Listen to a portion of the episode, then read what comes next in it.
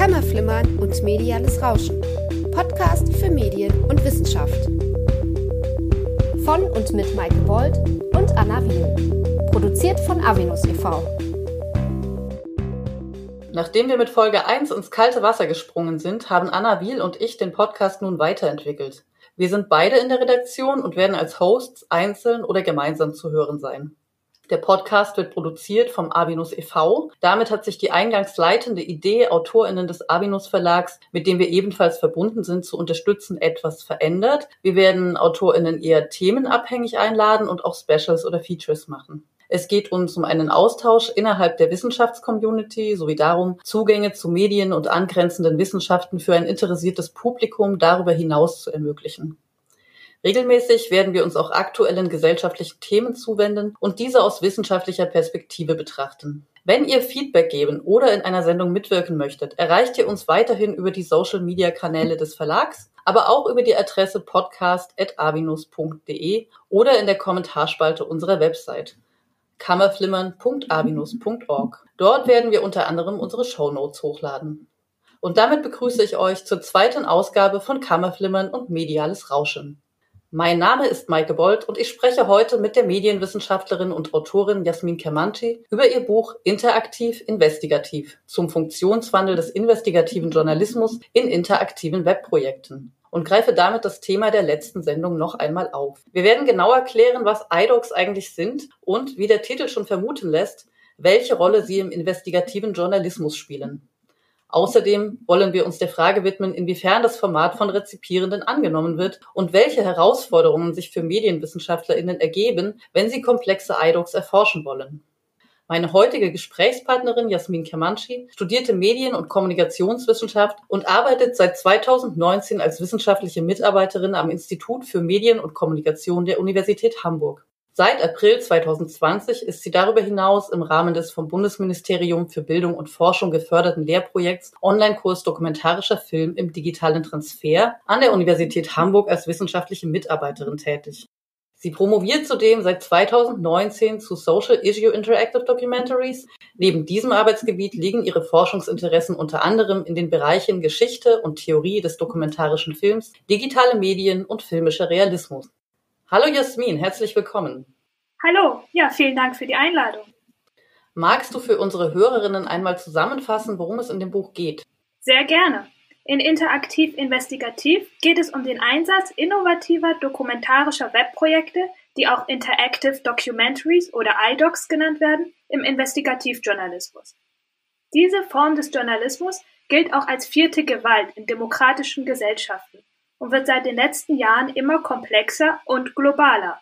Seit 2005 lässt sich beobachten, dass bei der Darstellungsform der Rechercheergebnisse immer häufiger auf iDocs gesetzt wird, um die komplexen Inhalte interaktiv und multimedial aufzubereiten. Dabei ist auch ein Funktionswandel des Investigativjournalismus zu beobachten, den ich in Interaktiv Investigativ untersuche. In der letzten Folge habe ich bereits mit Anna Wiel über Interactive Documentaries oder kurz iDocs gesprochen. Im Nachhinein ist mir allerdings aufgefallen, dass wir gar nicht explizit auf das Format selbst eingegangen sind. Was genau können sich unsere HörerInnen unter iDocs vorstellen? iDocs sind interaktive dokumentarische Projekte, die sehr heterogen sein können. Ihnen gemeinsam ist zum einen das Dokumentarische, also der Wirklichkeitsbezug, der in irgendeiner Form hergestellt wird und zum anderen die interaktive Technologie. Dabei genügt es allerdings nicht, dass die interaktive Technologie nur das Trägermedium ist. Im Internet ausgestrahlte lineare Dokumentarfilme sind zum Beispiel keine iDocs. Vielmehr muss die Interaktivität auch die Gestalt und die Logik der iDocs prägen.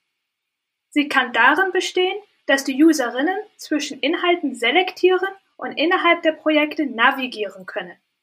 Ich spreche bewusst von Userinnen, denn wir haben es nicht mehr, wie bei Dokumentarfilmen, mit passiven Zuschauerinnen zu tun, sondern mit Rezipierenden, die physisch aktiv werden müssen, sei es auch nur durch das Klicken.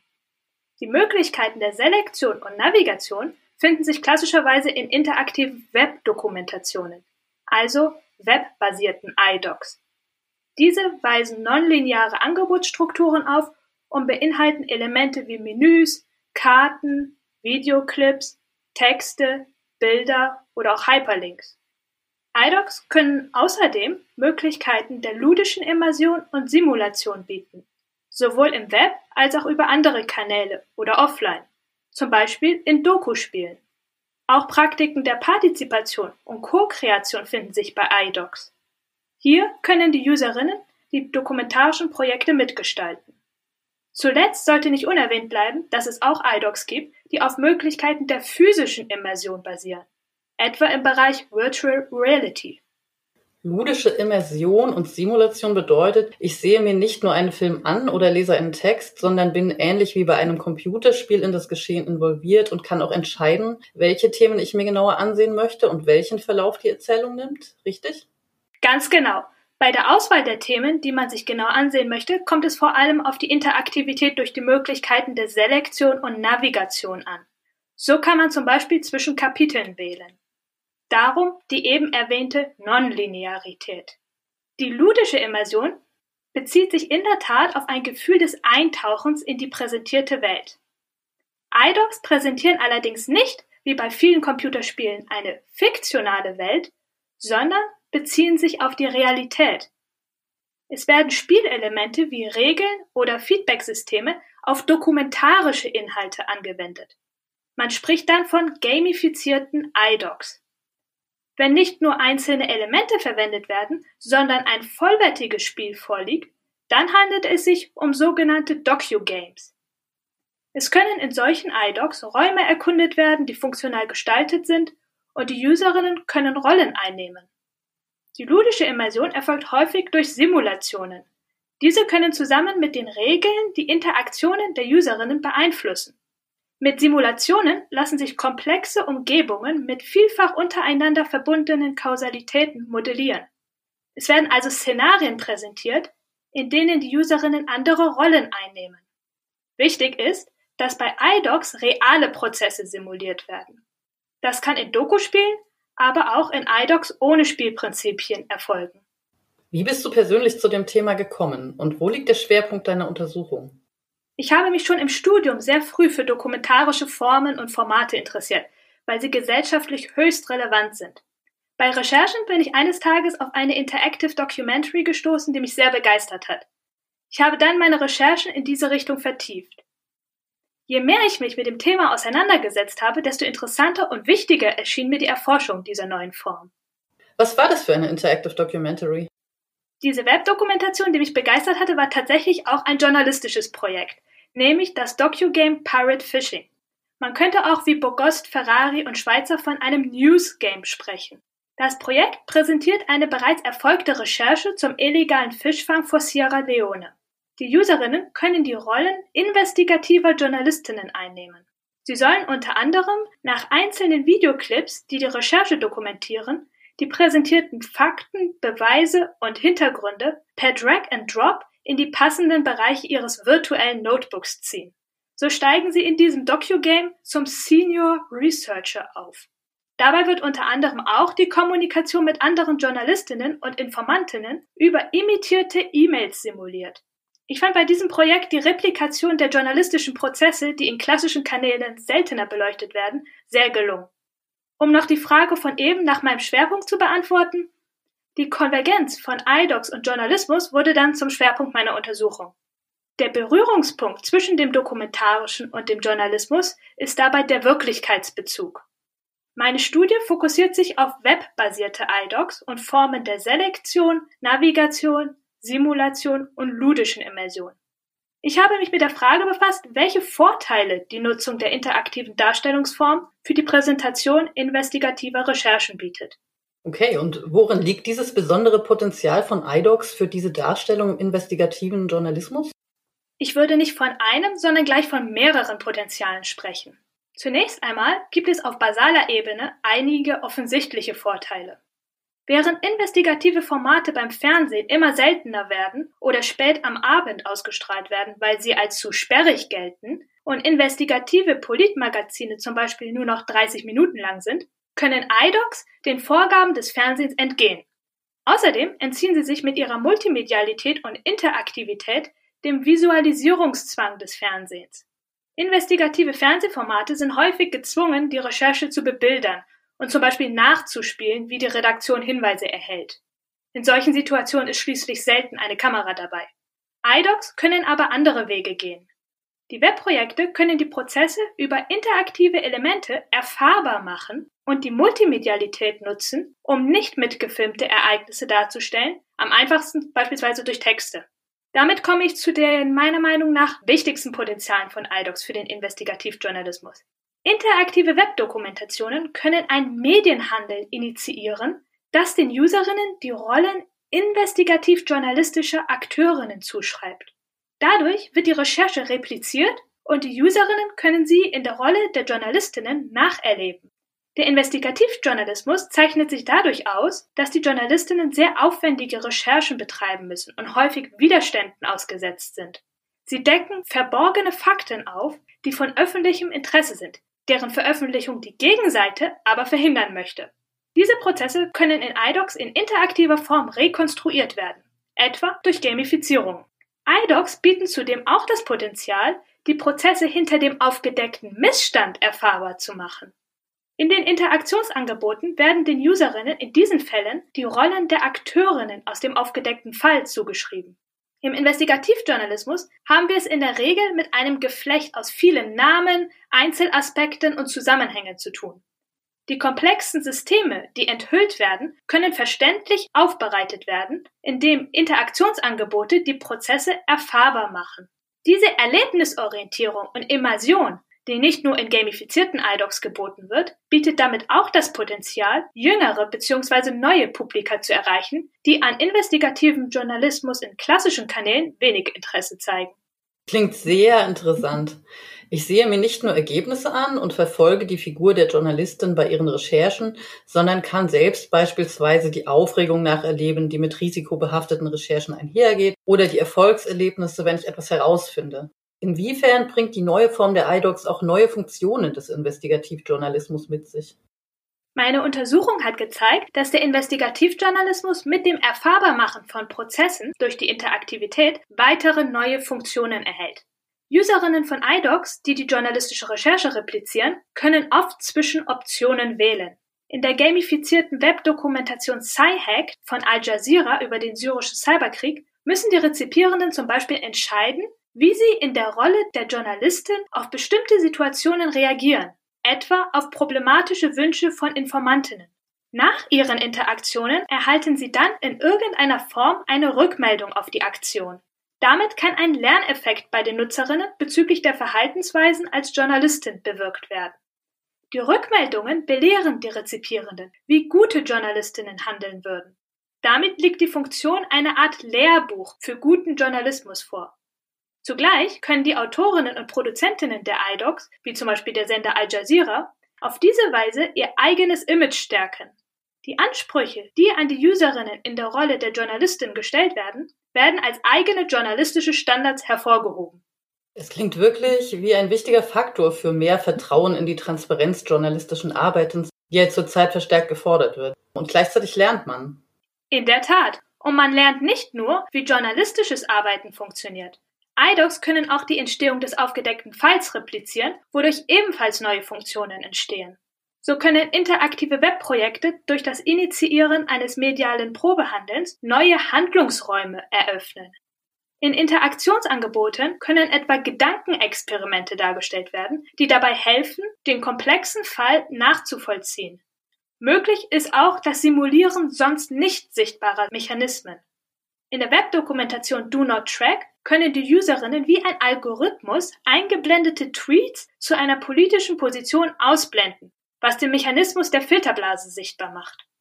Eine weitere wichtige neue Funktion ist die der Personalisierung der Missstände. Während in klassischen investigativen Formaten die Missstände meist ohne direkten Bezug zu den Zuschauenden präsentiert werden, können in iDocs Personalisierungen erfolgen. Die Webprojekte können die Meinungen der Userinnen abfragen und mit gesammelten Informationen über die Rezipierenden die iDocs personalisieren. Do Not Track nutzt sogar Informationen, die die Userinnen gar nicht aktiv mitteilen, etwa die IP-Adresse, um das Tracking im Internet erfahrbar zu machen. Okay, Das klingt für mich fast ein bisschen grenzwertig. Wird das für die UserInnen dann auch sichtbar? Ja, erst durch das Sichtbarmachen wird das Tracking für die Userinnen überhaupt erfahrbar. Die IP-Adresse wird etwa genutzt, um innerhalb der Videos, die in Do Not Track präsentiert werden, individuelle Anpassungen an den Aufenthaltsort der Rezipierenden vorzunehmen. Rezipiert man das Webprojekt etwa auf einem Windows 10 PC in Hamburg, wird einem in der ersten Folge des Webprojekts das aktuelle Wetter in Hamburg und ein Windows 10 PC beim Hochfahren präsentiert. Außerdem wertet Do Not Track alle aktiv von den Userinnen angegebenen Informationen in der letzten Folge aus. So wird den Rezipierenden bewusst gemacht, wie leichtsinnig sie mit ihren Daten umgehen. Mit welchen iDocs hast du dich jetzt in deinem Buch genau beschäftigt? Meine Untersuchung besteht aus vier Case Studies. Neben der gamifizierten Webdokumentation Sci-Hack von Al Jazeera, die ich bereits genannt habe, ist mein zweites Beispiel für die Replikation der journalistischen Prozesse die französische interaktive Webdokumentation Voyage au bout du charbon der Produktionsfirma Honky Tonk. Darin geht es um die Lebensbedingungen und Todesfälle der Bergarbeiter in einer der gefährlichsten Kohlebergbauregionen Chinas. Die Userinnen können verschiedene Pfade innerhalb einer Datenbank mit einzelnen Modulen erkunden. Das Erfahrbarmachen der journalistischen Prozesse geschieht in diesem Projekt vor allem über die narrative Großstruktur. Die Userinnen erleben etwa die Hindernisse bei der Recherche durch abrupte Pfadenden. Sobald ein Modul mit den Minenbesitzern präsentiert wird, die kein Interesse an der Aufdeckung der Zustände haben, können die Rezipierenden nicht mehr wie zuvor zwischen neuen Pfaden wählen. Als iDocs, die die Entstehungsprozesse der Missstände erfahrbar machen, habe ich Do Not Track von Brad Gaylor, über dieses Projekt habe ich eben schon gesprochen, und Falciani Swiss Leaks von Jakob Vicari untersucht. Das Projekt von 2015 erzählt die Geschichte des französischen Whistleblowers Hervé Falciani, der von 2002 bis 2008 in der Schweizer Niederlassung der HSBC Private Bank tätig war und dort Bankdaten stahl, die Geldwäsche und Steuerbetrug in der Schweiz aufdeckt. Nach Versuchen, die Daten im Ausland zu verkaufen, übergab er sie schließlich den Behörden und enthüllte damit Steuerhinterziehungen in Milliardenhöhe. Das Interessante an diesem Webprojekt ist, dass die Userinnen in verschiedenen Interaktionsangeboten entscheiden sollen, wie sie anstelle der Akteure wie Falciani gehandelt hätten. Am Ende der Scroll-Dokumentation werden diese Entscheidungen der Userinnen dann, ohne dass ihnen das vorher bewusst war, ausgewertet und es wird ihnen mitgeteilt, ob sie eher auf der Seite der Steuervermeider oder der Swissleaks stehen. Ah, okay.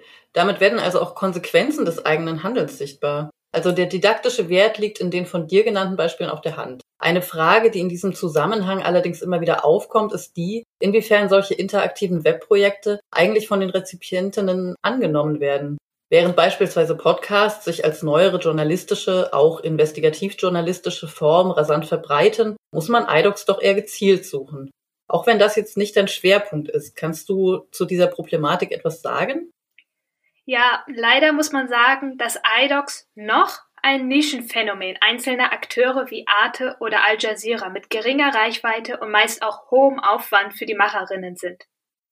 Ich gehe aber davon aus, dass aufgrund der Stärken der iDocs gegenüber klassischen Kanälen und die komplexer werdenden Themen und Recherchen interaktive Webprojekte an Bedeutung gewinnen werden.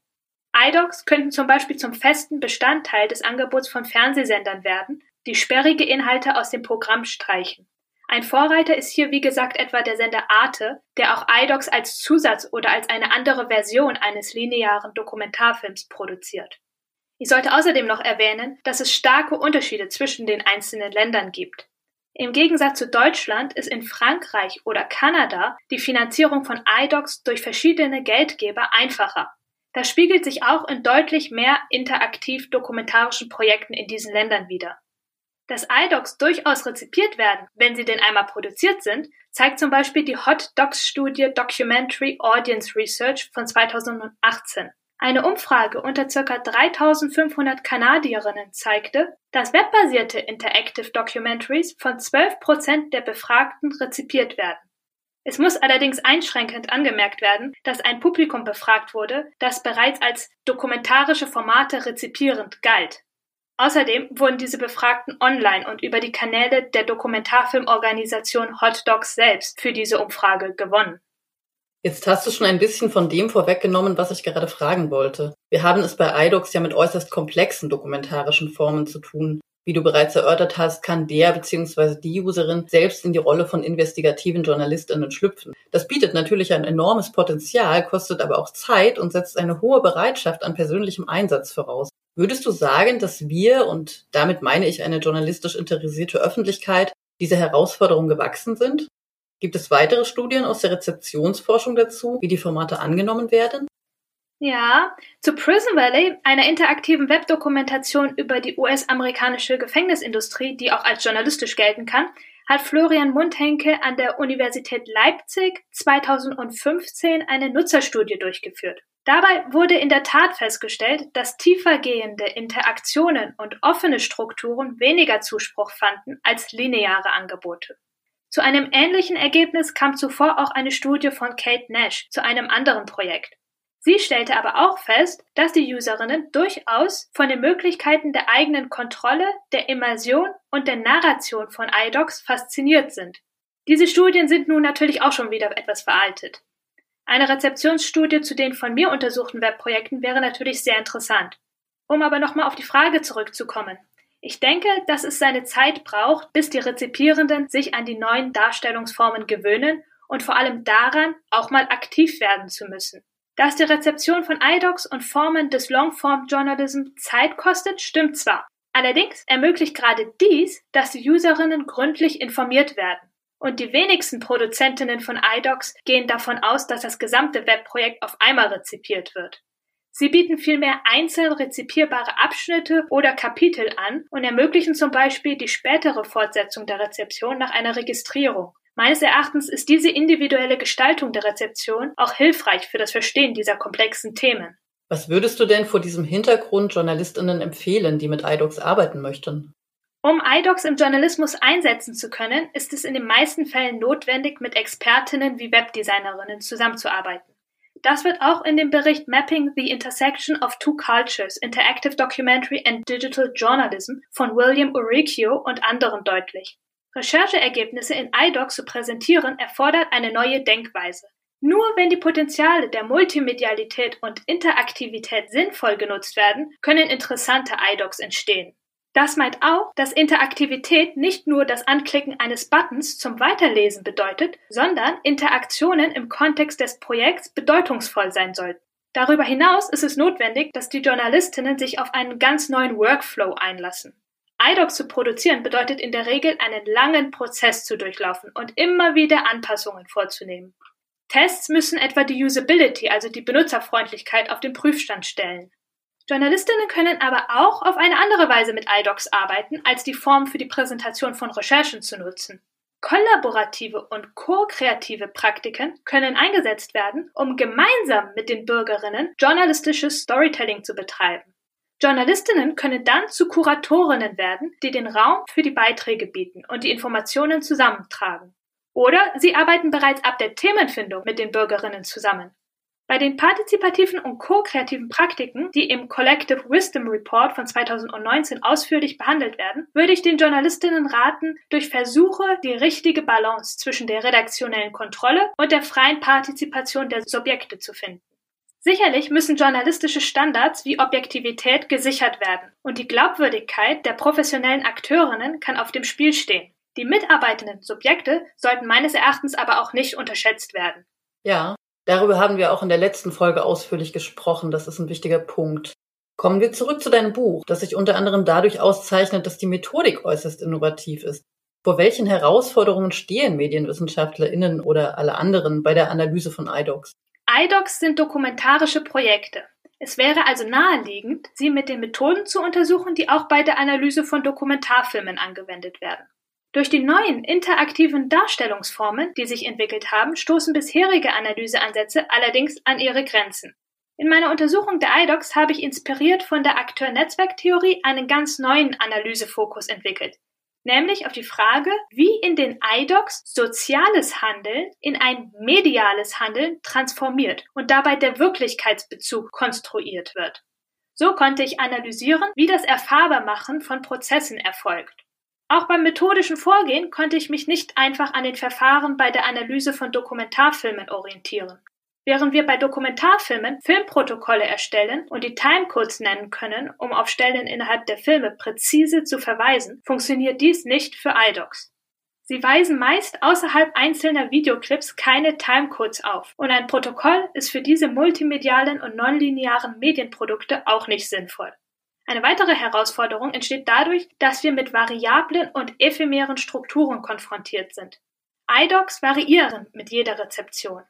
Wir haben keine festgelegten Strukturen wie bei fertig produzierten Filmen vorliegen, auf die wir immer wieder zurückgreifen können. Und im schlimmsten Fall können iDocs gänzlich aus dem Internet verschwinden. Wie bist du diese Herausforderungen angegangen und welche Lösungen hast du gefunden? Zunächst einmal musste ich sicherstellen, dass meine Analyseobjekte für mich verfügbar bleiben.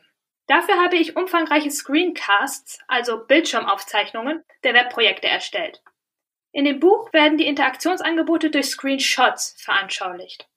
Dann habe ich überlegt, wie ich mir einen Überblick über die komplexen Strukturen der nonlinearen Webprojekte verschaffen kann.